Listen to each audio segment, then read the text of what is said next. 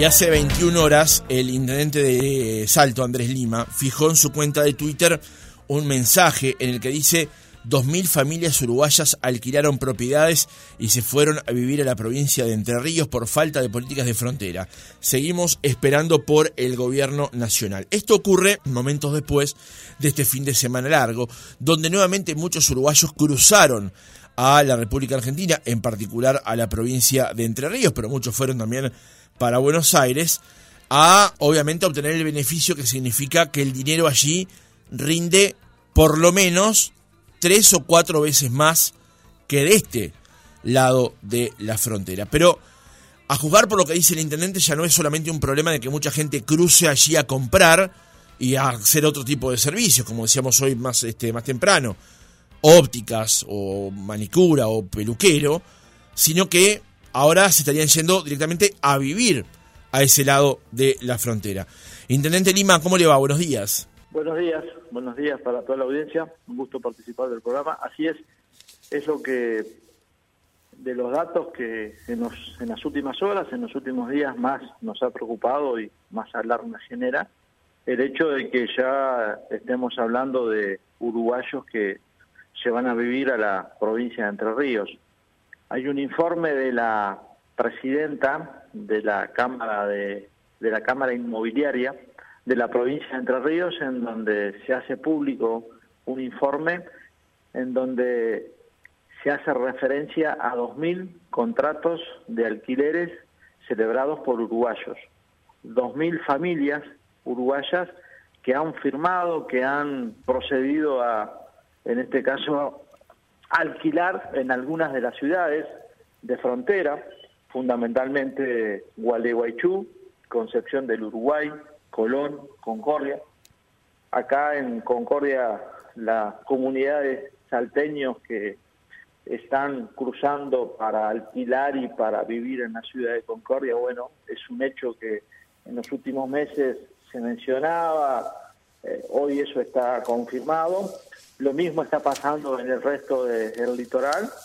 Un poco eso también estresa y deja en claro y deja en evidencia las dificultades y cómo esta problemática va creciendo, cómo va afectando también y va llevando a que familias uruguayas finalmente tomen esta decisión de irse a vivir a la provincia de Entre Ríos o la República Argentina. Intendente, ¿usted estuvo en contacto directo con alguna de estas 2.000 familias que habrían decidido irse a Entre Ríos?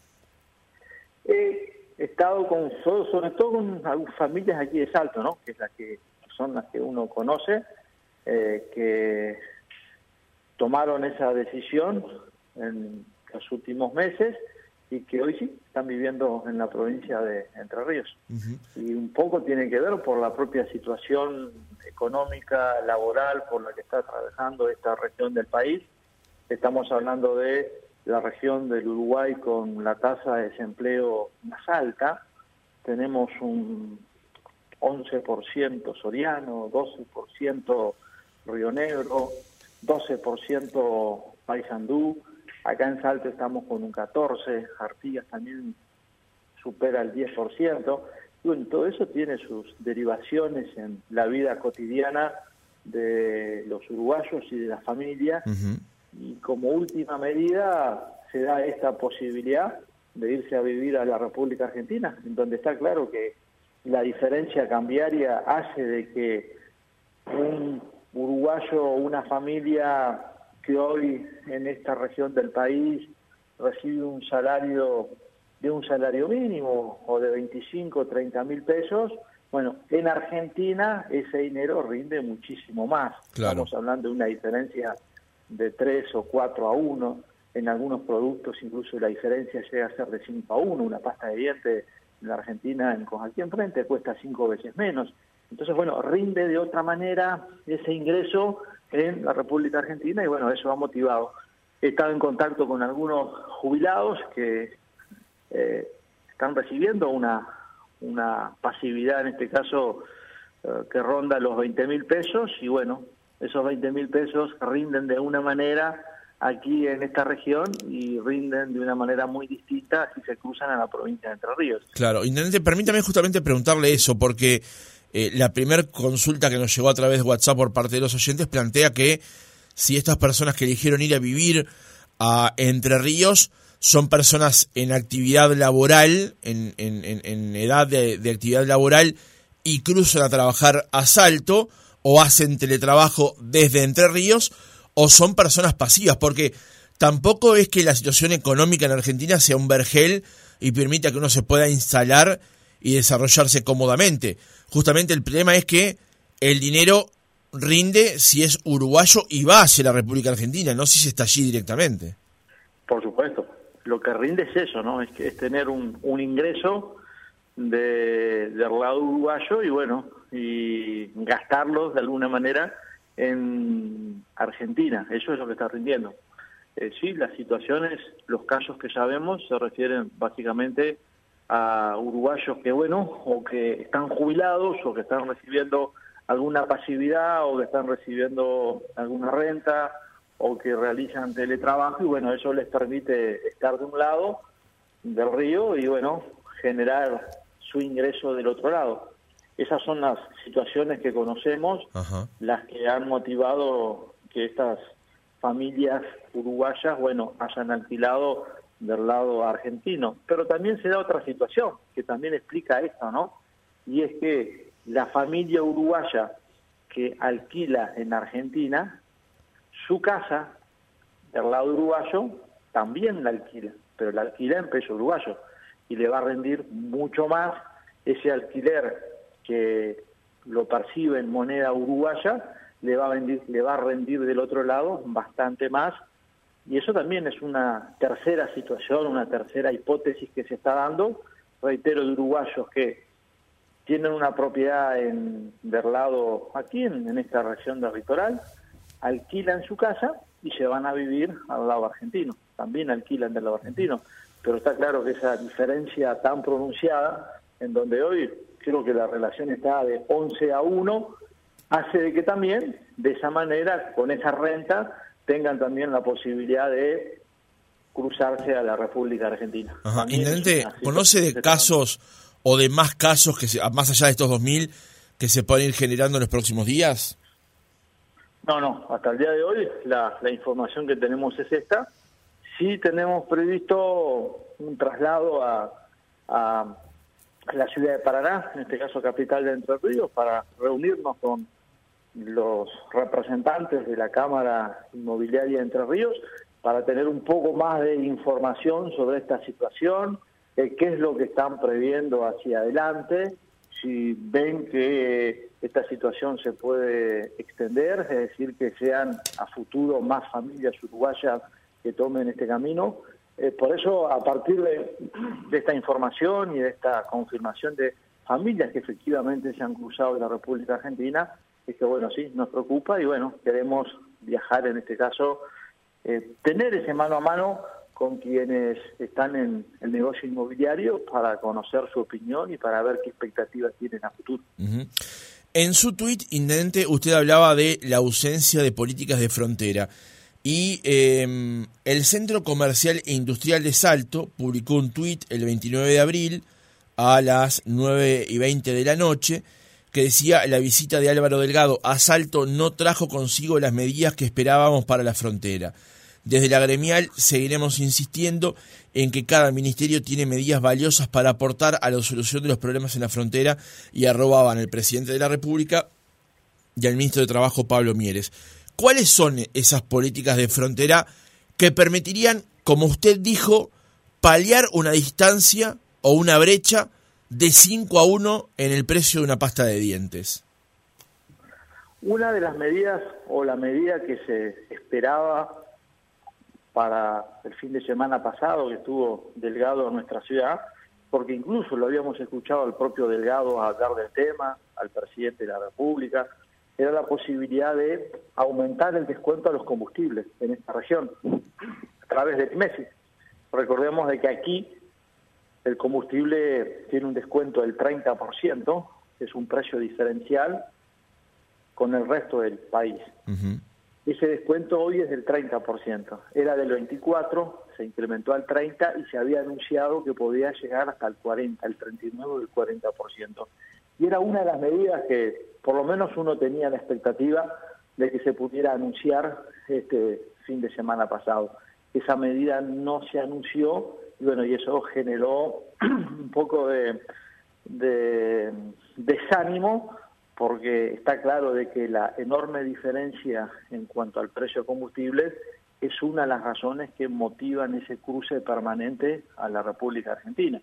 Y esta medida, si bien no iguala el precio, pero puede motivar a algún uruguayo a decir, bueno, con un descuento del 40%, compro en esta región, compro en Salto, compro en Concordia, no tengo que cruzar, no tengo que hacer 40, 50 kilómetros, no tengo que esperar 4, 5, 6 horas en el paso de frontera. Podría ser una medida. Bueno, esa, ese anuncio no se hizo. Ojalá que se pueda concretar en los próximos días.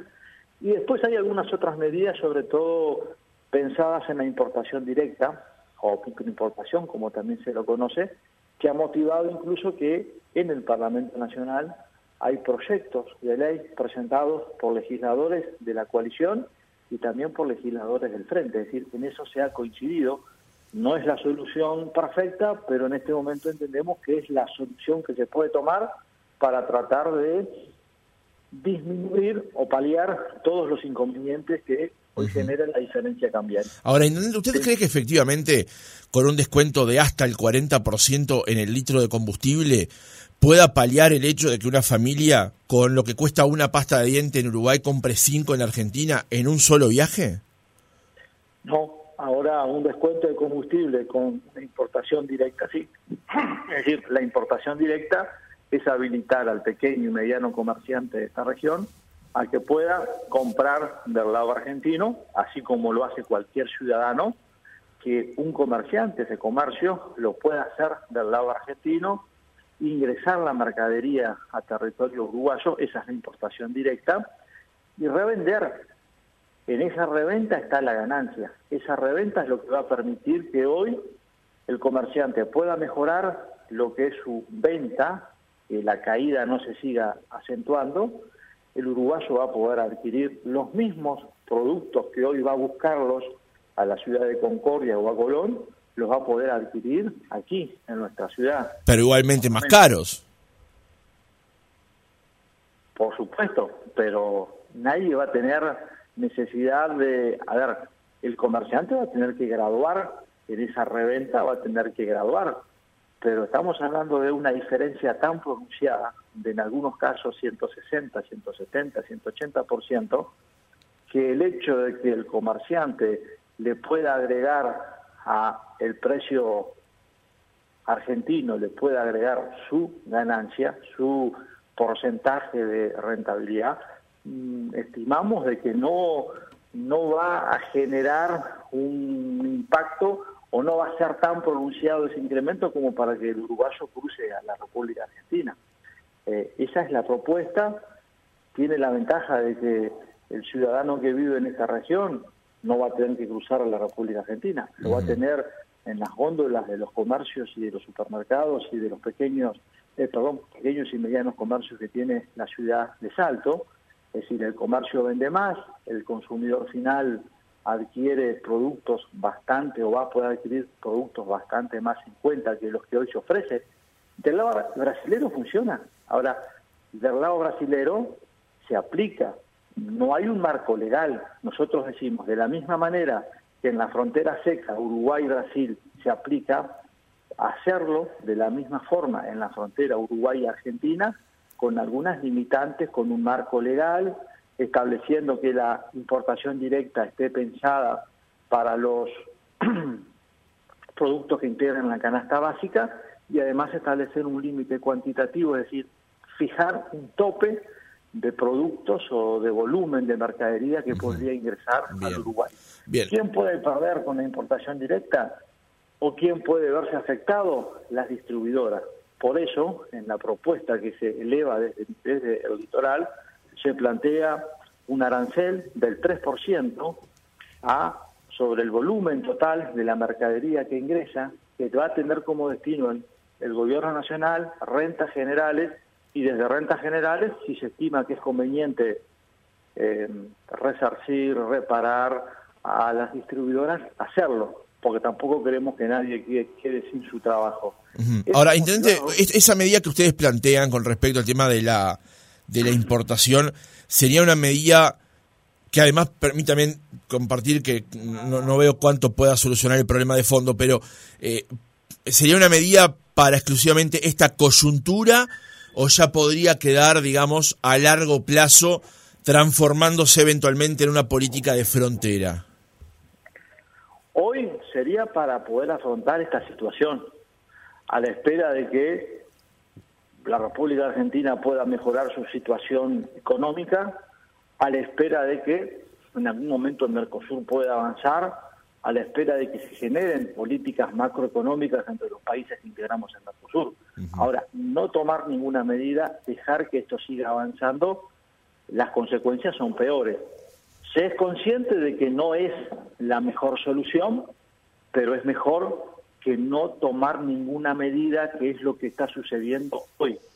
Y en la y en y en, y en, hoy y, sobre lo, lo práctico, sobre lo concreto, hoy lo que vemos es que todos esos miles de uruguayos de esta región que cruzan la República Argentina, si pudieran o tuvieran la posibilidad de esos mismos productos adquirirlos en los comercios de nuestra ciudad o de la región, con un pequeño aumento, con una diferencia que va a motivar de que el uruguayo no se cruza y se benefician todos. El comercio mejora sus ventas, la familia va a tener la posibilidad de ver reflejado en su economía familiar una disminución, eh, va a ver reflejado en su economía familiar la posibilidad de comprar los mismos alimentos, los mismos productos más baratos. Claro, el tema, no, no, quiero seguir como el perro persiguiéndose la cola, pero eh, probablemente usted vio el ejemplo que, que, ocurrió en estos días de un uruguayo que salía de un Carrefour en Argentina con, como le dicen en Argentina, el changuito lleno, y probablemente, como usted plantea, en algún producto puede haber una diferencia, no sé, por poner un rango del 20% con el tema de la importación directa. El problema es que eso después se masifica en todo el changuito. Y en todo el changuito después hay una diferencia de 2, 3 mil, 4 mil pesos que hace la diferencia efectivamente para alguien que esté intentando hacer la compra y ahorrar con esa compra. Por eso no advierto cómo eso pueda ser eh, ni siquiera un paliativo del problema. Pero le intente, le cambio de, asunto para cerrar la entrevista. pero esa persona no va a tener necesidad de ir a, a Gualeguaychú, ni a Concepción, ni a Concordia, porque lo va a poder comprar del lado uruguayo pero más caro. Argentina. Sí, pero a ver, la diferencia es tan grande que aunque lo compre un poco más caro, no va a tener necesidad en muchos casos de cruzarse a, a la República Argentina. O sea, eso es lo que se está planteando. Es que esa reventa, está claro que en la reventa va a haber o va a generar que un producto que de repente en Argentina se vende a 5, acá se vende a 7 pero muchos uruguayos van a comprar ese mismo producto acá y no cruzarlo o no comprarlo en los comercios del litoral argentino. O sea, ese es el beneficio que se plantea y que los comerciantes de esta región ven como un beneficio directo, porque lo otro es cerrar los puentes, que es una locura. Entonces, en la medida en que eh, los puentes tienen que estar abiertos y hay libre circulación. ¿Por qué no permitir? ¿Por qué si del lado brasilero se lo hace? ¿Por qué si el ciudadano a título personal, individual, cruza, adquiere, compra y esa mercadería ingresa al Uruguay? ¿Por qué no lo puede hacer un comercio? Es decir, blanquear una situación que tiene tantos años como el país, blanquear una situación que hoy genera que ingresen toneladas y toneladas de forma diaria por los puentes o pasos de frontera y que no generan un peso de recursos al país, que no tributa, que termina generando caída en las ventas del comercio, que comercios clausuren. Permitamos a ese mismo comercio hacer lo mismo que hace cualquier ciudadano uruguayo de cruzarse y comprar. Que el ciudadano común lo pueda hacer, ¿por qué no un comercio? Por qué uno puede hacerlo y por qué el otro no. Bien, le insisto de que creo que el, problema pasa que por la acumulación de productos la ventaja comparativa termina siendo este, licuada de todas maneras. Pero para cerrar la entrevista, Intendente, em, usted hablaba justamente de los índices de desempleo que hay en el interior y Álvaro Delgado dijo en estas últimas horas que eh, lo exhortaba a usted a tener una actitud proactiva en la captación de inversiones en salto. Para el secretario de la presidencia, estoy leyendo de la diaria, las inversiones privadas son claves para paliar el nivel de desempleo que enfrenta su departamento. ¿Qué responde a este planteo? Y que Salto ha habido inversión, que somos un gobierno que sale a recorrer el país en busca de inversión. Es más, eh, termino o terminamos de hacer esta nota y tengo en mi despacho a un inversor que nos está presentando la propuesta autorizada de construcción de 36 viviendas. Estamos hablando de una inversión inmobiliaria de varios millones de dólares que va a generar un impacto directo en la economía local, sobre todo en el comercio, y que va a permitir durante cerca de un año a varias decenas de trabajadores del departamento tener una salida laboral. Eso es buscar inversión. Y a lo largo de los ocho años que estamos al frente de la Intendencia, hemos generado, sobre todo aquí se ha dado un desarrollo inmobiliario fuerte, tenemos inversiones inmobiliarias que superan los 30 millones de dólares, estamos trabajando en concretar este año tres propuestas de barrios residenciales. Y estamos hablando de que va a ser el primer departamento al norte del Río Negro con la figura del barrio residencial, del barrio privado, como también se lo conoce en otras regiones. Son tres propuestas. Esto lo estamos trabajando con el Ministerio de Vivienda y Ordenamiento Territorial, con el Ministerio de Gestión Ambiental. En esta semana comenzó la construcción de un parque aventura en la zona de Termas de Daimán, una inversión de un millón de dólares. A esto mencionarle que la central hortícola quedó culminada. Estamos en los, en los preparativos de lo que sería la puesta en funcionamiento. Desde la Intendencia de Asalto, a través de los distintos programas en estos ocho años, se han invertido cerca de dos mil millones de pesos. Es decir, hay inversión desde lo público y desde lo privado. Somos un gobierno de izquierda progresista, pero abierto al capital. Nosotros precisamos capital, precisamos empresarios que vengan a invertir en esta región y desde ese punto de vista creo que hemos sido muy abiertos a todas las propuestas que se han presentado en el departamento y lo seguiremos haciendo porque estamos convencidos que es desde, es desde lo privado donde se genera el trabajo y no desde lo público. Si no, bueno, seguiremos teniendo estructuras públicas demasiado pesadas a nivel nacional y a nivel departamental, que bueno, que muchas veces eh, juegan en contra. Andrés Lima, intendente de Salto, gracias por haber estado otra mañana con nosotros. Gracias a ustedes, un fuerte abrazo.